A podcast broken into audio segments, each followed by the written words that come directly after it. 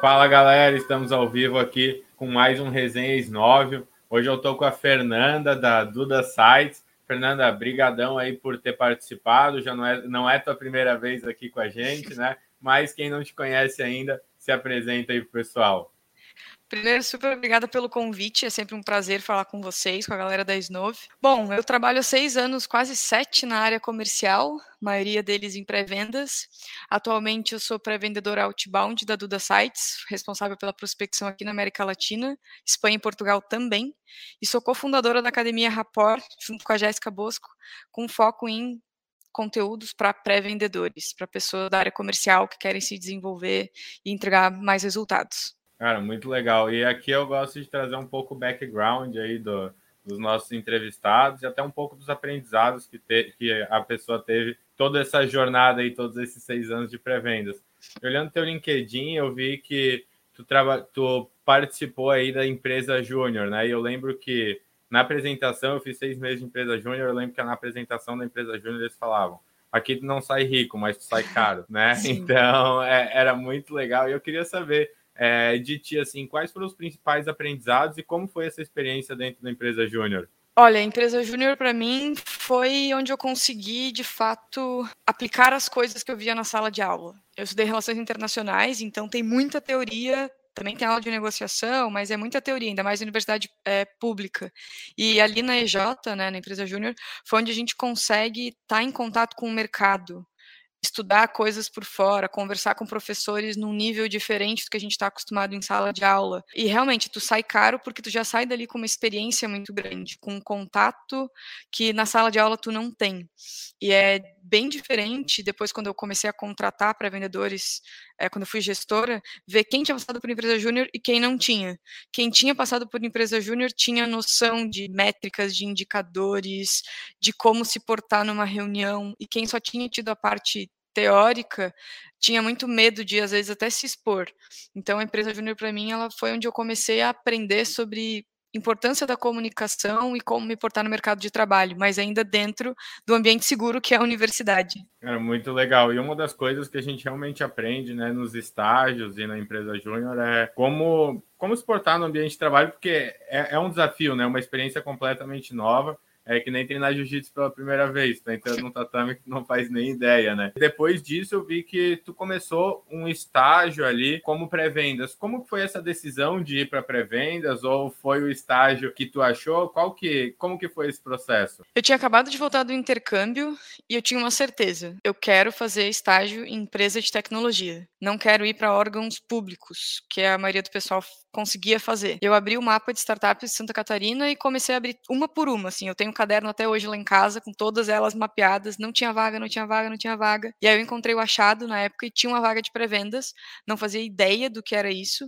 Eu acho que tinha outbound no nome, então era menos ideia ainda. E fui ver como é que era. Dei uma olhada, né, óbvio, na, no job description e precisava falar inglês. É, a ideia, o principal da vaga era entrar em contato com outras empresas, agendar para o vendedor, então fazer essa ponte e tinha preferência por pessoas que já tinham feito parte de empresa júnior, então até esse link é, é, real, assim. E aí eu falei, bom, vou lá e entendi mais sobre a vaga, na época até tinha que ler o Predictable Revenue, Receita Previsível, ele não tinha em português, isso era início de 2015, se tinha eu não achei, e me candidatei, conversei, vi que fazia sentido, que seria um desafio totalmente novo. Uma das skills que pediam era boa escrita, porque tinha que mandar muito e-mail. E foi engraçado porque foi ali a primeira, a primeira vez que eu tive contato com o LinkedIn. E eu usava o LinkedIn do CEO. Imagina, uma pré-vendedora estágio usando o perfil do CEO para prospectar gestores da área de logística. Foi um baita aprendizado e ali eu peguei gosto por pré-vendas, entendi a importância e o quanto é necessário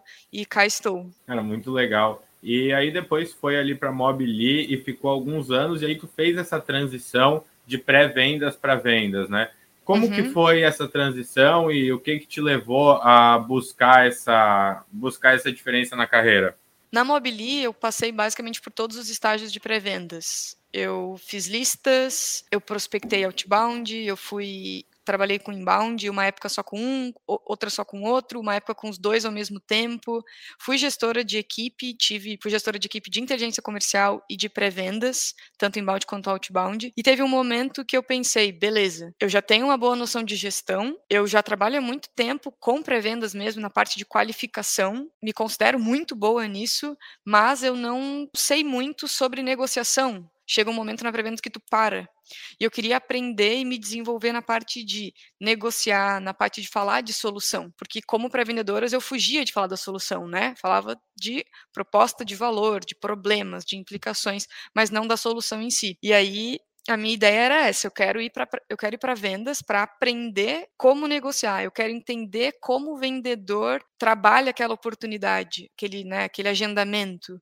Eu quero entender como é pegar um agendamento outbound e aprofundar na qualificação. Eu quero pegar um agendamento inbound e entender essas diferenças. E foi um ano de muito aprendizado, foi muito, muito bom entender como que um vendedor trata, né, de, uma, de formas diferentes, o inbound e o outbound, e que no final das contas, né, ele chega no mesmo caminho, assim, mas o início é diferente, a qualificação eu considero diferente, a preparação. Então foi ótimo. Mas aí eu estava sentindo falta de qualificar de novo, assim, de prospectar, de ir atrás daquele, daquela empresa num volume maior. E eu entendi que dentro de uma empresa brasileira, talvez não fosse me desenvolver tanto quanto numa empresa de fora, que eu poderia ter o contato com outra língua, contato com outra cultura, contato com outro tipo de mentalidade. E aí eu poderia voltar a aprender sobre pré-vendas, mas em outro modelo, assim. Então foi isso que me fez ir para vendas e voltar para pré-vendas. Eu estava sentindo falta de caçar a pessoa, de desenhar uma cadência para ela e trabalhar num volume maior. Embora como vendedora eu também fizesse isso, mas às vezes tu não consegue fazer numa escala. E eu queria voltar e fazer isso num outro modelo e me desafiar de novo, voltar para a cadeira de pré-vendas, outbound, que é o que eu mais é, estudo e gosto, e ver como que ia acontecer. E aí eu já estou há um ano na Duda, sendo pré-vendedora e lidando com os desafios de novo, que eu já ajudei minha equipe em outros momentos. Cara, e agora é, é muito legal a Lígia, ela trouxe no podcast que a gente gravou com ela também, essa desvalorização que a gente tem hoje do pré-vendas, como falou até no Brasil, né? Uhum. É, e aí a valorização que a Duda hoje traz, né? Porque a fala da Lígia foi essa, o Rafa, várias vezes que ele fala, é, dá para ver o quanto que ele valoriza o trabalho que é feito de qualificação e é tão importante dentro da cadeia como qualquer outro, né? É, como que tu uhum. vê isso e tu vê que vai existir uma mudança nisso no Brasil aí nos próximos anos? Está cada vez mais difícil de encontrar pré-vendedores e se a gente vê pré-vendedores especialistas é mais difícil ainda, né? Sim, total. Cada vez mais eu vejo vagas de pré-vendas que hum, as pessoas não se candidatam, embora sejam pré-vendedores que precisam, porque o salário é muito baixo e hum, empresas buscando pré-vendedores mais experientes, mas tratando muito diferente dos vendedores. Eu vejo esse problema que a gente tem no nosso mercado. O que eu considero assim, eu acredito que Agora as empresas estão começando a entender a importância de um bom pré-vendedor. Colocar uma pessoa na cadeira de pré-vendas não é difícil. Treinar uma pessoa para ser um pré-vendedor não é difícil. Mas manter essa pessoa engajada, manter essa pessoa motivada e conseguir desenhar uma estrutura de que ela vai ter um bom salário, que ela vai ter bons treinamentos e a empresa mesmo internalizar que aquele papel é fundamental dentro da equipe comercial, que é difícil. Agora, com essa escassez de pré-vendedores, digamos assim, de bons pré-vendedores, eu acredito que as empresas estão entendendo que, para eu ter uma boa equipe comercial, eu preciso de pré-vendedores que queiram se desenvolver aqui. E hoje ainda vejo um movimento de pré-vendedores se batendo por salário. Entram, aprendem e saem, porque a empresa não valoriza. E aí é muito difícil tu te desenvolver numa carreira em pré-vendas, por exemplo, como pré-vendedor. Tu sempre tá ali olhando para CS, tu tá ali olhando para vendas, tu tá ali olhando para a própria gestão de pré-vendas. Mas como pré-vendedor, a empresa já tem que ter essa mentalidade de é um cargo absurdamente importante e relevante para a operação, mas como qualquer outro cargo, precisa de um processo claro de próximos passos, de desenvolvimento, de treinamento e, de fato, pré-vendedores colocar no papel de especialista.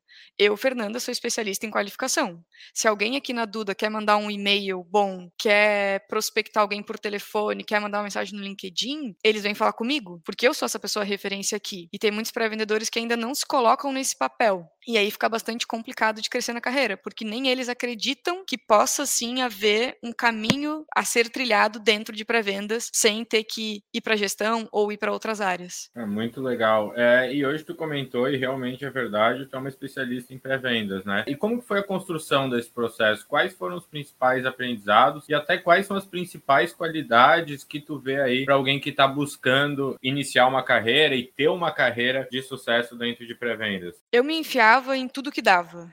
Então, Fernanda, vai ter o encontro dos gestores de pré-vendas de Florianópolis. Eu ia, mesmo que eu não fosse gestora ainda, porque eu nem tinha equipe, era eu na empresa. Eu ia. Vai ter no, evento do não sei o que, eu vou. Eu ia me enfiando. Eu ia conversando com as pessoas, eu ia estudando, eu ia aprendendo, eu ia repassando conhecimento. Lá em 2016, 2016, 2017, não era uma comunidade muito grande ainda ou muito forte de pré-vendedores, de, de gestores de pré-vendas. A gente aprendia muito uns com os outros, pessoalmente, mais do que conteúdo sendo postado. Hoje eu vejo muito conteúdo sendo postado, eu vejo pessoas que eu me conecto o tempo inteiro, mas lá atrás não. E aqui em Floripa a gente tem uma comunidade muito forte, né? A, a, área comercial e as empresas de tecnologia, principalmente, têm os seus grupinhos, assim, que se conversam e se ajudam realmente, assim, se preocupam uns com as operações dos outros. É, isso é real. Então eu sempre fui a pessoa que compartilhava conteúdo estava presente e de fato queria aprender. Então, para mim, esse foi o caminho para eu ir me desenvolvendo. Assim, eu fui me desenvolvendo estando com pessoas que já eram gestores de vendas, gestores de pré-vendas, embora eu ainda não estivesse nesses cargos. Eu estava lá, estava aprendendo, estava participando e estava devolvendo esse conteúdo para minha empresa. É muito massa, Fê. Essa, essa curiosidade constante aí é essencial, né, para a gente conseguir ter sucesso em qualquer área da vida. E entrando um pouquinho nos desafios, eu imagino que tu não chegou aí sem errar, né? Eu acho que teve alguns erros aí no meio desse caminho. e eu uhum. queria saber quais são os principais desafios que tu teve nesse caminho de pré-vendas, né? E quais são os principais desafios que tu vê hoje que o pessoal tem na prospecção? Bom, acho que o principal desafio dentro da área de pré-vendas é ah, vou falar por mim, tá? Mas uma coisa que eu vejo muito nos treinamentos e mentorias é a criação de listas. É, eu saber que eu estou trabalhando com uma lista qualificada, com os dados certos, e isso demanda muito energia para um pré-vendedor fazer. A partir do momento que um pré-vendedor tem uma boa lista, ele tem que conseguir qualificar essa lista. E aí ele vai conseguir qualificar de basicamente duas formas, né? Telefone ou por áudio, LinkedIn, ou e-mail. E aqui vai entrar o como vai ser essa abordagem, que ele vai falar. Então, dois pontos em pré-vendas que sempre vão ser desafiantes trabalhar com uma lista muito boa, que tu não, que tu não coloque tanta energia assim para construí-la, e a partir do momento que eu tenho essa lista, eu não queimar os leads que tem lá dentro.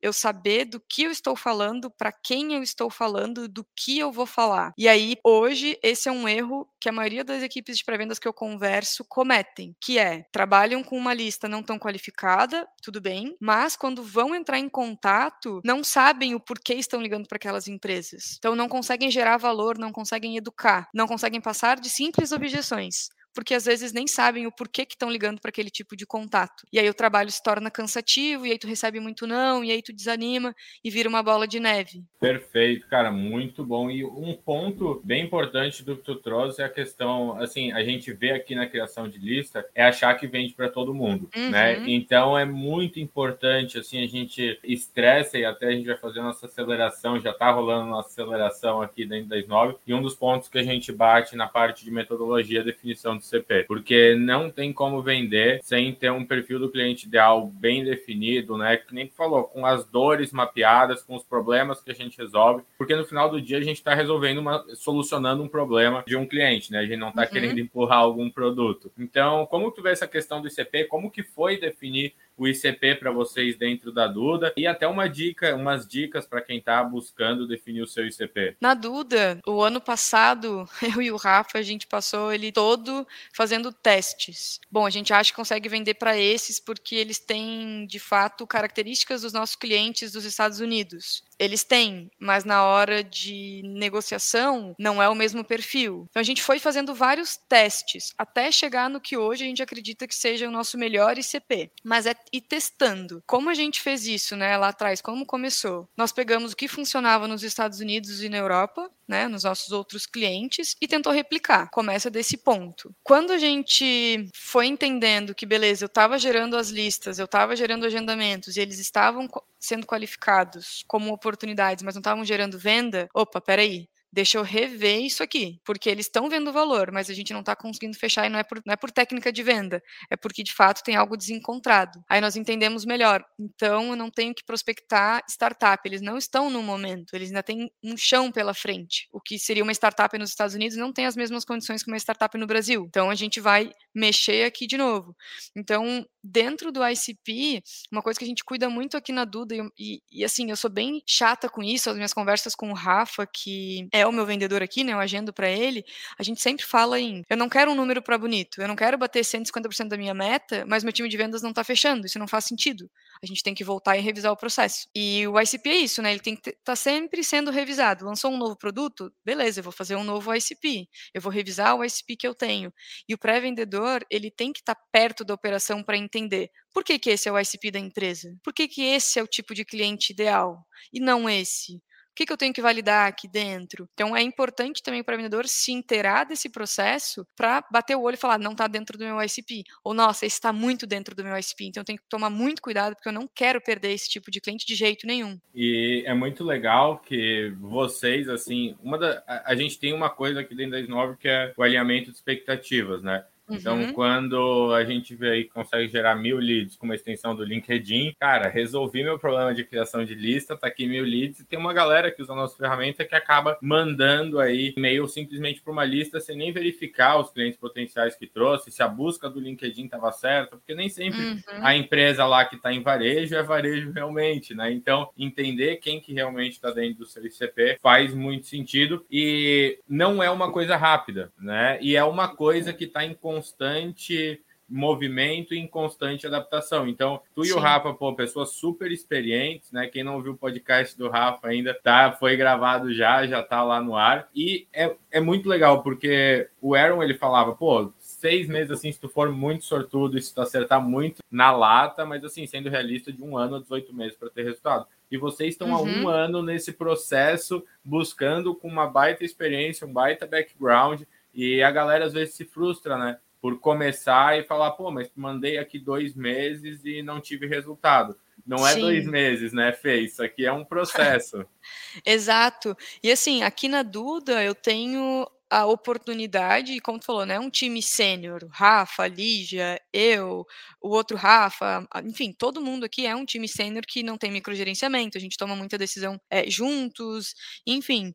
Então a gente tem essa possibilidade dessa, de ser próximos e de ficar validando e revalidando e entrando em contato com o time dos Estados Unidos.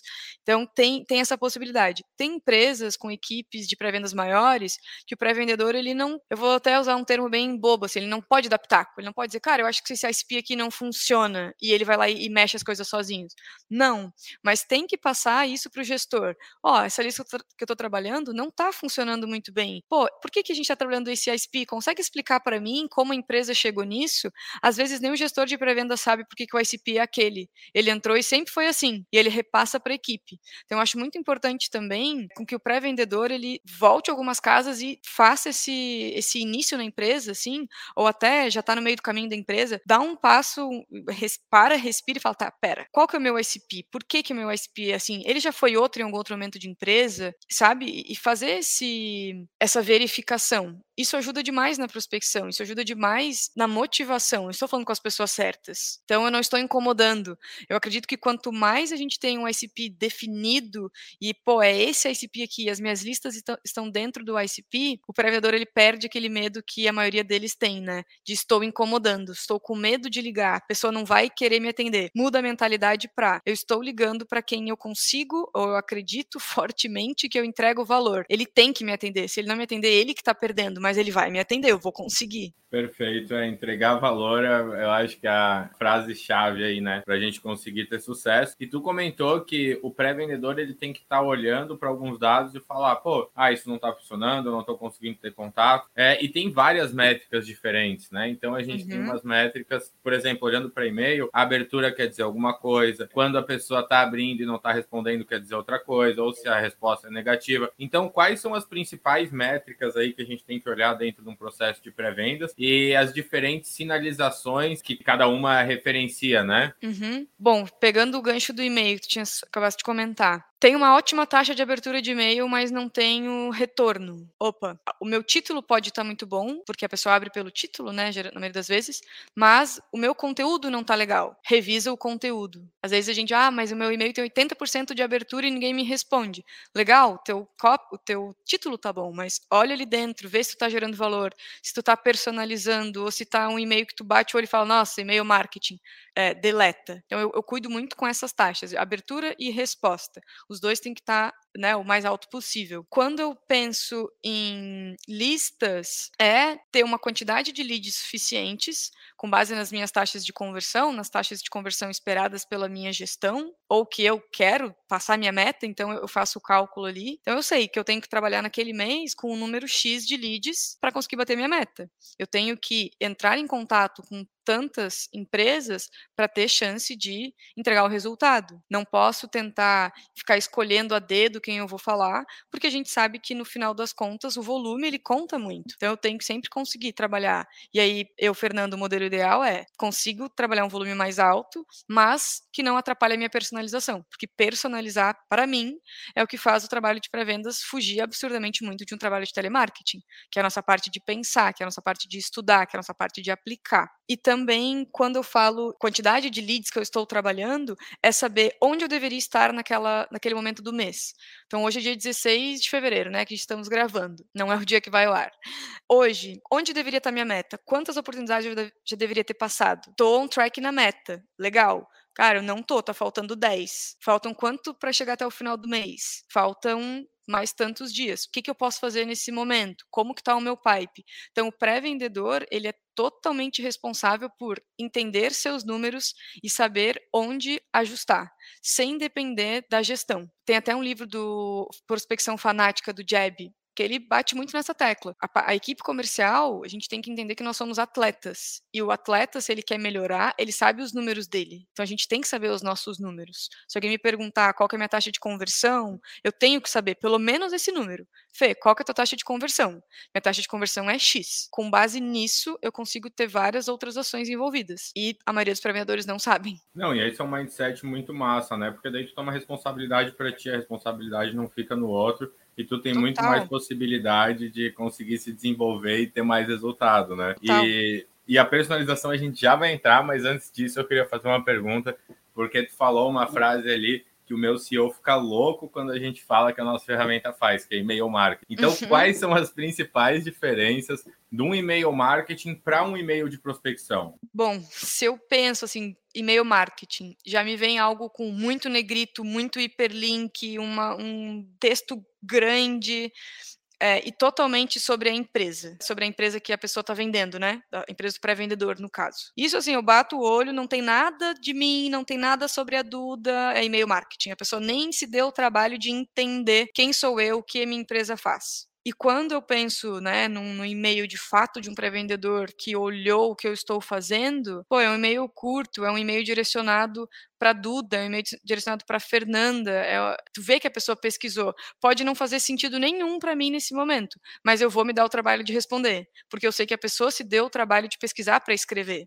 Cara, perfeito, perfeito. E aí a gente entra no segundo, nesse segundo ponto que é a personalização, né? Então eu sei que tu personaliza os teus e-mails e a tua, não só os e-mails, né, mas todo é o contato que tu faz ao extremo assim. E aí vem minha dúvida, o quando personalizar, né? E o quanto que tu personaliza, como que tu faz isso e algumas dicas práticas aí para quem quer descobrir como criar um bom rapport e conseguir o contato com o lead. Boa. Pensando num cenário que o pré-vendedor trabalha com muitos leads, tá? E ele não vai conseguir personalizar o e-mail todo e não vai ali fazer um diagnóstico né, para fazer a prospecção. Para mim, o que seria uma boa prática? O primeiro parágrafo ser sobre a pessoa. E daí o segundo e o terceiro, que vai ser sobre a tua solução, que ele vai ser mais genérico, né, geralmente, num, num volume maior ele é mais genérico, conecta com a, com a dor que tu vê no mercado que tu está prospectando. Então, por exemplo, eu vou te prospectar. Primeiro parágrafo seria algo na linha de: Pô, Giovanni, estou acompanhando o projeto da, da Snove com podcast, inclusive escutei o do Rafa.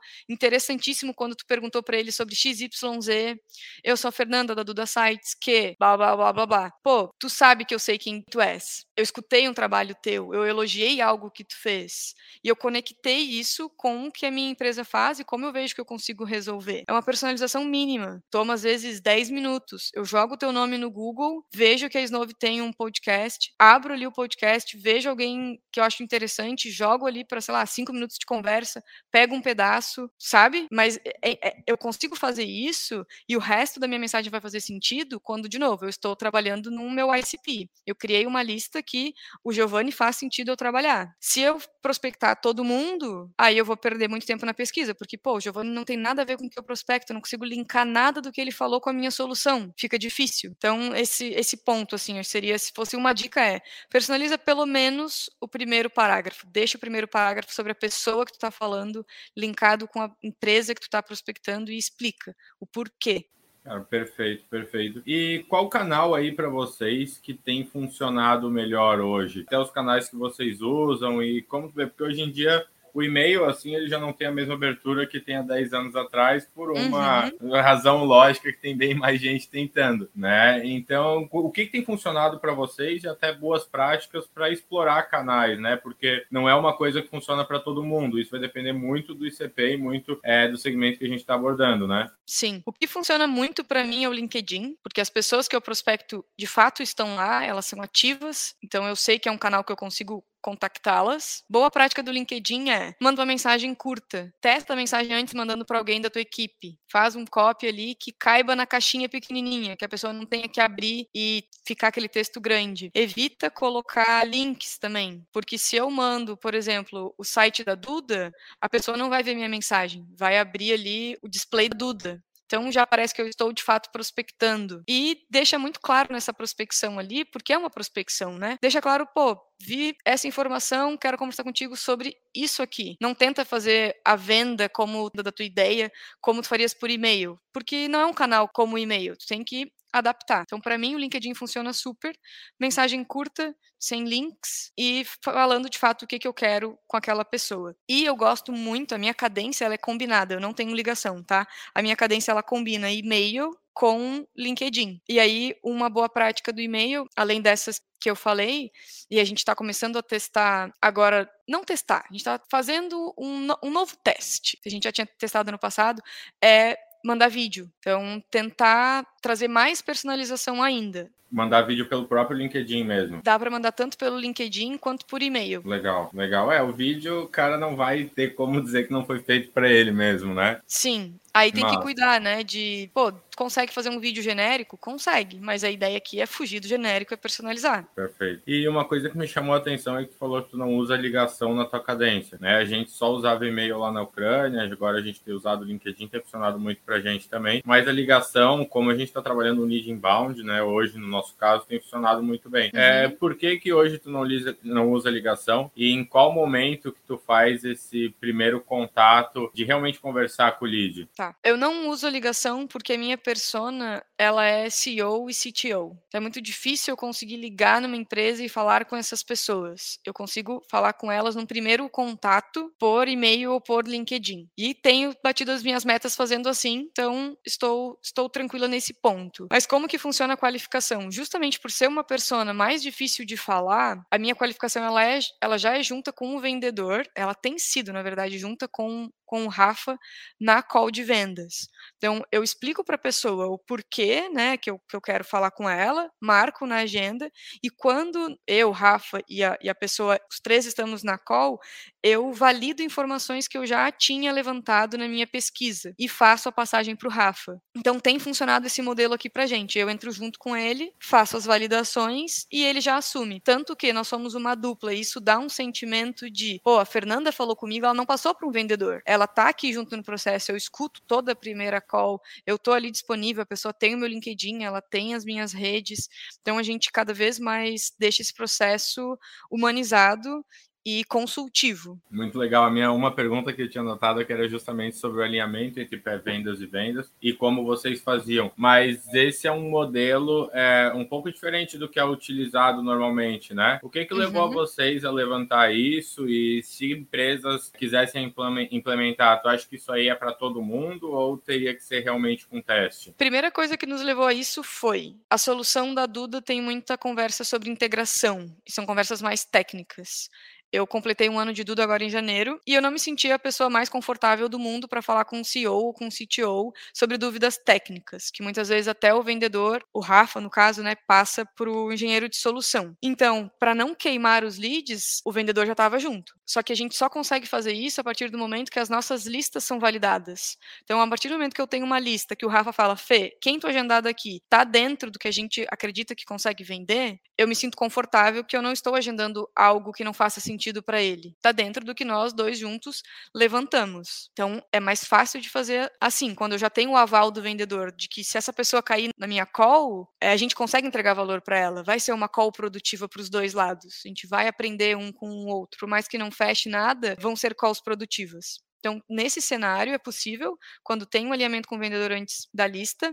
Eu acredito também que quando tu trabalhas com uma persona, por exemplo, um CEO, um CTO, um diretor, um presidente, já são pessoas que têm a agenda mais corrida, e aí participar de uma call com pré-vendas para depois entrar numa call com o vendedor pode ter um no-show ali, um desgaste. Por mais que o pré-vendedor gere valor e que faça sentido, são agendas mais apertadas. Então, às vezes, tu deixou de trazer o vendedor ali, quando tu poderia ter trazido para trazer lá na frente. E aí o lá na frente pode ser, sabe, daqui a uma semana, daqui a duas semanas. Então a gente tentou encurtar um pouco mais esse processo. E tickets médios maiores, né? É, acho que quando tu trabalhas com pré-vendas, tu tem que entender muito. Eu consigo colocar mais esforço porque o meu ticket médio é maior, porque a minha persona é uma persona que não é um analista, que não é um coordenador. Aí eu consigo e devo personalizar mais, porque a chance de eu conseguir falar com essa pessoa, ela é um pouquinho mais complicada um pouquinho mais difícil de conseguir falar com essa pessoa do que um cargo que não é tão C-level, digamos assim. Legal, eu lembro até que no webinar fez com a gente, na Semana da Independência das Vendas, foi bem legal porque o Luiz, ele trazia um outbound mais varejo, digamos uhum. assim, tickets médios menores, e tu trazia uhum. uma coisa muito mais personalizada. E eu lembro do que tu comentou que para envio de e-mail tu não usava ferramentas de automação, né? E eu queria entender dentro do teu processo, para tickets médios maiores, mais personalização, quais ferramentas que tu usa e quando que a gente coloca uma ferramenta no processo?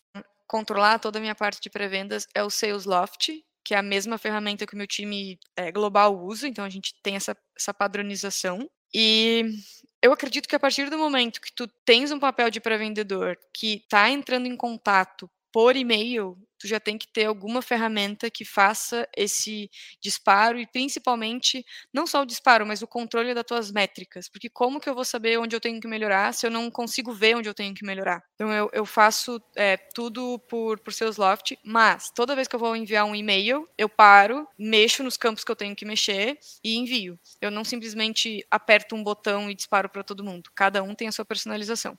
Cara, muito legal, muito legal. É, e como tu vê assim, o alinhamento, voltando um pouquinho ali nessa questão do alinhamento de pré-vendas e vendas, em tickets médios menores ou quando a reunião não é duas pessoas numa só, como que tu sugere fazer esse alinhamento e o que que tu vê assim que tem dado certo para os times é, fazerem isso da melhor forma? Porque tem que ter uma comunicação muito clara para que o lead que esteja chegando realmente esteja fechando e o entendimento desse disso como um time, né? Dessa dupla como um uhum. time, com certeza vai trazer muito mais resultado, né? Sim. Primeiro ponto é entender que pré-vendas e vendas são a mesma equipe com responsabilidades e é, especialidades diferentes. O pré-vendedor é especialista em prospecção e no início da qualificação, e o vendedor na parte de qualificação, na parte de negociação.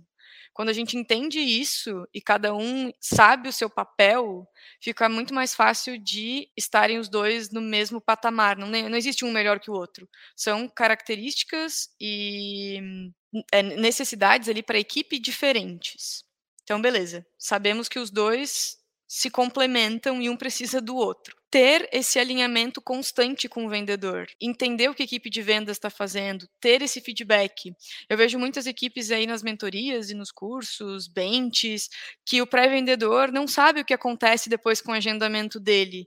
Ele não sabe como a equipe de vendas consome a informação. Ele simplesmente agenda, coloca ali, manda as informações dele e vai para o próximo. Ele não entende, ele não sabe como que continuou a jornada desse lead que ele demorou tanto às vezes para agendar. Não, e depois lá na frente ele não entende nem é, como que está em CS, por exemplo. Então, para mim, quando a gente pensa numa equipe comercial, eu preciso estar sempre alinhada, né? E é ter essa troca. O pré-vendedor fazer o agendamento, colocar as informações de acordo com o que a equipe de vendas precisa que esteja ali, no formato que a equipe de vendas precisa consumir, mas também a equipe de vendas passar o feedback para o vendedor. Tua call foi boa, tua anotação foi boa, ou aqui eu fiquei um pouco confuso. Se tu tivesse feito dessa forma, teria me ajudado a qualificar mais rápido e melhor o lead. Entendendo que é uma equipe que um ajuda o outro, tem que ter feedback constante. Não pode trabalhar cada um no seu, cada um com a sua meta, porque no final do dia, no final do mês, é a meta da equipe comercial. Não é de pré-vendas, não é só de vendas. São os dois. Perfeito. Não, que ainda reflete no resultado da empresa, né? Porque Com certeza. Vendas é, é extremamente importante, né? Não só vendas, mas vendas é, é onde entra a receita. Uma, uma dúvida aqui que me veio agora, Fernanda, o quanto que tu usa script template, né? Tu comentou que mesmo é, na hora da personalização ali tu vai ter alguns modelos e tu vai mudar alguns campos para que isso fique personalizado. E o, de quanto em quanto tempo tu tá olhando para mudar isso? Como funciona essa parte para otimizar essa, esses templates e os modelos de e-mail que você modelos e LinkedIn? Eu estou sempre buscando novas boas práticas e entendendo o que, que tem tido mais conversão dentro dos meus templates também. Gosto muito de fazer teste AB para de fato entender se eu boto esse título, qual é a taxa de abertura, se eu coloco esse conteúdo, qual é a taxa de retorno. Fazer testes é importantíssimo para ver o que, que né, funciona melhor. E eu gosto muito de pensar, e eu uso isso também no, nos treinamentos, que o script ele tem que ser usado como um guia, não como uma tábua de salvação, assim, eu não posso me prender a ele de uma maneira que sem ele eu não consigo fazer nada. Isso tanto para ligação também. Na Mobilia eu sempre falava isso para os pré-vendedores.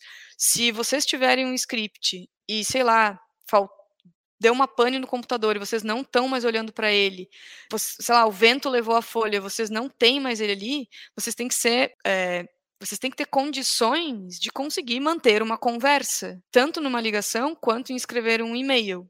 Então eu tenho que ser capaz de escrever um e-mail do zero e não só seguir um template que está ali e que já me passaram e que eu vou é, reescrevendo ele várias e várias e várias vezes. É, a gente tem que ter um entendimento que script é como um guia. Eu não posso me prender a ele e não, não, e não fugir dele. Porque se eu fujo, se eu fico muito presa ali, eu posso estar tá ficando muito engessada. E eu vou ter problemas de comunicação mesmo, assim, eu não vou estar entregando tanto valor quanto eu poderia. Mas eu também entendo que se eu fico mexendo muito, eu não sei o que está funcionando mais ou menos. Por isso os testes. Vão testando duas coisas de cada vez, pô, isso aqui está funcionando mais, usa ele. Eu acho que dá para melhorar. Usa ele e bota um novo testei os dois. Pô, o novo tá melhor. Usa o novo e vai usando. Então, sempre indo nesses testes. A gente tem a facilidade de ter várias ferramentas, de conseguir metrificar tudo.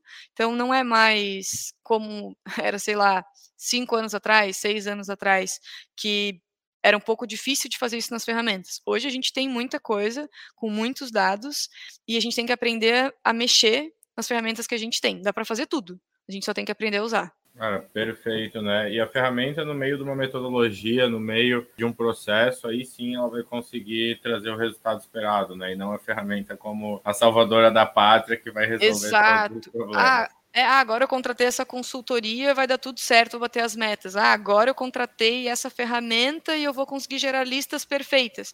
Não existe apertar três botões e ter a lista perfeita, ligar para todo mundo num pitch maravilhoso porque tu fez roleplay e agendar. Na teoria é lindo, mas na prática é muito diferente. Então a gente tem que ter consciência disso e fazer o nosso papel, que é validar, quer estudar, quer conhecer o produto, quer conhecer a empresa, enfim. Esse é o papel do pré-vendedor, né? Especialista em qualificação e nessa prospecção, principalmente. Perfeito, muito massa. E eu queria saber agora uma dica para quem está começando a carreira em pré-vendas, né? Quem ainda é, não, não tem experiência nessa profissão e está começando até comentou ali o que, que é a, o, qual que é o objetivo ali do pré-vendas, né? Mas até trazer um pouquinho quais são os skills necessários, o que que essa pessoa tem que estar tá olhando para treinar e uma dica boa aí para quem está começando. A dica sempre vai ser estude, não tem como só sentar e trabalhar oito horas por dia sem estudar. Pô, Fê, eu não tenho tempo para estudar depois do trabalho, eu tenho uma, sei lá, tenho faculdade, tenho família, outras coisas. Tira um tempo no trabalho, nem que seja, sei lá, 30 minutos todos os dias, mas estudar. É, conversar com outras, outros pré-vendedores, conversar com outros gestores, fazer benches, fazer benchmarking, entender outras operações. Não tem como a gente melhorar se a gente ficar repetindo as mesmas coisas sempre. Então, para mim, essa essa dica, assim, estuda e conversa com outras pessoas, entenda que pré-vendas sim é uma carreira e que acima de tudo a área comercial nós somos especialistas e eu acredito muito nisso em comunicação. A gente precisa aprender sobre comunicação, como falar melhor, como lidar com as emoções das outras pessoas, quais são os gatilhos. E aí quando a gente pensa em comunicação, abre um leque gigantesco vender e, e trabalhar com pré-vendas, né, quer vender a ideia de que eu vou ajudar aquela pessoa, é isso que a gente faz, passa muito por entender sobre comportamento humano, né? E quando tu te coloca nesse papel de, pô, eu trabalho com comunicação, eu preciso aprender sobre o outro, tu traz isso para tua vida, tu melhora os teus relacionamentos pessoais, profissionais. Então, se colocar nesse papel de eu estou sempre aprendendo a me comunicar. E quanto melhor eu me comunico, melhor eu escrevo e-mails, melhor eu faço ligações, melhor eu faço networking, melhores oportunidades eu tenho e usar a pré-vendas como como é que eu vou como é que eu vou dizer de uma forma simples assim, usar pré-vendas como um laboratório para a vida mesmo. Pô, as coisas que a gente aprende como um pré-vendedor, os nãos que a gente toma, o falar com um CEO, um falar com um CTO, nossa, isso é um, uma skill absurda que a maioria das pessoas não tem e não, não sabem que podem ter. E quando a gente coloca nesse papel de, pô, olha tudo que eu estou aprendendo, olha tudo que eu estou aplicando, olha as coisas que eu consigo fazer. Em 10 minutos de ligação, eu coloquei um CEO para falar com o meu vendedor e fechou lá na frente. Se a pessoa que está nesse papel não acha que o que ela está fazendo é incrível, aí tem alguma coisa um pouco errada. Perfeito. Não, e dá para ver que tu tem essa mentalidade de um desenvolvimento contínuo, assim, né? Isso é muito massa. E eu queria saber se tu, hoje tu tem algum tempo dedicado ao estudo, tu faz isso de forma mais esporádica durante a tua semana. Quais ferramentas que tu usa normalmente? Porque eu vi que tu falou de benchmarking, é, falou de roleplay. Então explica um pouquinho aí quais ferramentas tu tem usado que tem dado certo, pode ser leitura também, e se tu tem algum tempo específico para isso que tu tira durante a semana. Sim, todo dia das 6 às 8 da manhã eu estudo sobre vendas, porque isso me dá muito gás para começar o dia. Eu quero botar em prática as coisas que eu estou lendo. E durante o meu dia de trabalho, eu gosto de marcar benchmarks. Então, por exemplo, pelo menos uns dois benchs por mês, assim. Gosto de fazer benchmark com operações que não tem nada a ver com a minha, para tirar alguns insights dali porque, pô, é uma coisa que eu não estou fazendo, então vamos ver se isso funciona, é, sai um pouco da, da minha bolha, da, da, minha zona de conforto. Então, eu gosto de fazer um bench com uma empresa totalmente diferente da minha, outro segmento, outro mercado, outra indústria, outro tudo, e também benchmarks com é, pré-vendedores ou gestores de pré-vendas que são um pouco mais próximos de mercado, enfim, que eu posso validar se as coisas que eu estou fazendo, se as taxas que eu tenho estão dentro ou o que, que eu poderia melhorar.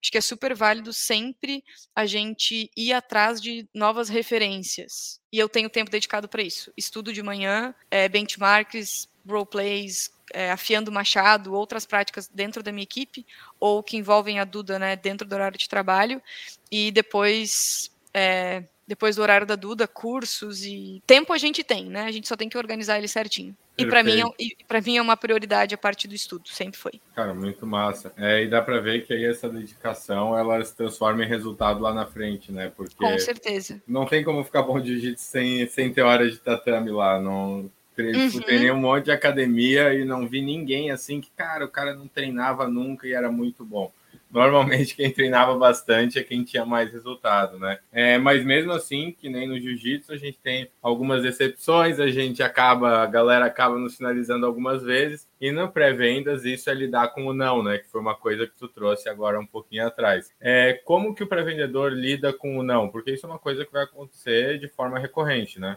Uhum. Bom, lidar com o não tem muito a ver com a nossa inteligência emocional, né? Então eu entender que um, o não ele vai acontecer e tudo bem ele acontecer, isso não é um grande problema, mas eu tenho que olhar para esse não com uma visão de aprendizado. Pô, por que, que eu levei esse não? Eu, eu, eu, poderia ter melhorado alguma coisa no meu processo? Às vezes não, às vezes fez um processo super bom, tu mandou um e-mail super bom, fez uma abordagem super boa, tu ligou e tava bom, tu sabe que tava bom, tu teve a validação do teu gestor, mas o não veio. Beleza, acontece. Se tu tem ajustes para fazer, faz e aplica no próximo. A única coisa que o não ele não pode te fazer sentir é que tu é ruim, que tu tá atrapalhando, que tu deveria estar tá fazendo outra coisa. Encara o não como um crescimento e como uma certeza. Eu vou levar não. É impossível eu não levar não. E tudo bem. Eu só não preciso deixar com que ele impacte o resto do meu dia e que às vezes a gente toma um não às nove da manhã e aí até o final do dia eu tô remoendo esse não e estou incomodada com ele e ele afetou ali mais oito horas, sete horas de trabalho, sabe? Para mim esse é o único problema do não, é como a gente encara ele e quando ele atrapalha o resto do nosso dia, às vezes da semana, porque pô, a gente não soube lidar com ele, sabe? Não, perfeito. É, é tipo rock balboa, assim, né? Não é quantas vezes cai, é quantas vezes tu aguenta ficar levantando, né? Com certeza. Então, é, é meio isso na vida. E, pô, Fê, foi muito massa bater aí esse papo contigo. Obrigado demais aí por ter trazido um pouco da tua experiência, né? Dessa muita experiência que tu tem em pré-vendas. Com certeza vai estar em próximos eventos aí com a gente. E, pô, só agradecer mesmo por ter participado desse papo com a gente. Não, eu que agradeço a oportunidade. É sempre incrível falar com pessoas e estar perto de empresas que querem mudar e a realidade dos pré-vendedores e sabem o quão importante é essa área dentro das empresas. Boa, Fê, brigadão, galera. Esse aí foi mais um Resenha Esnóvel e até a próxima.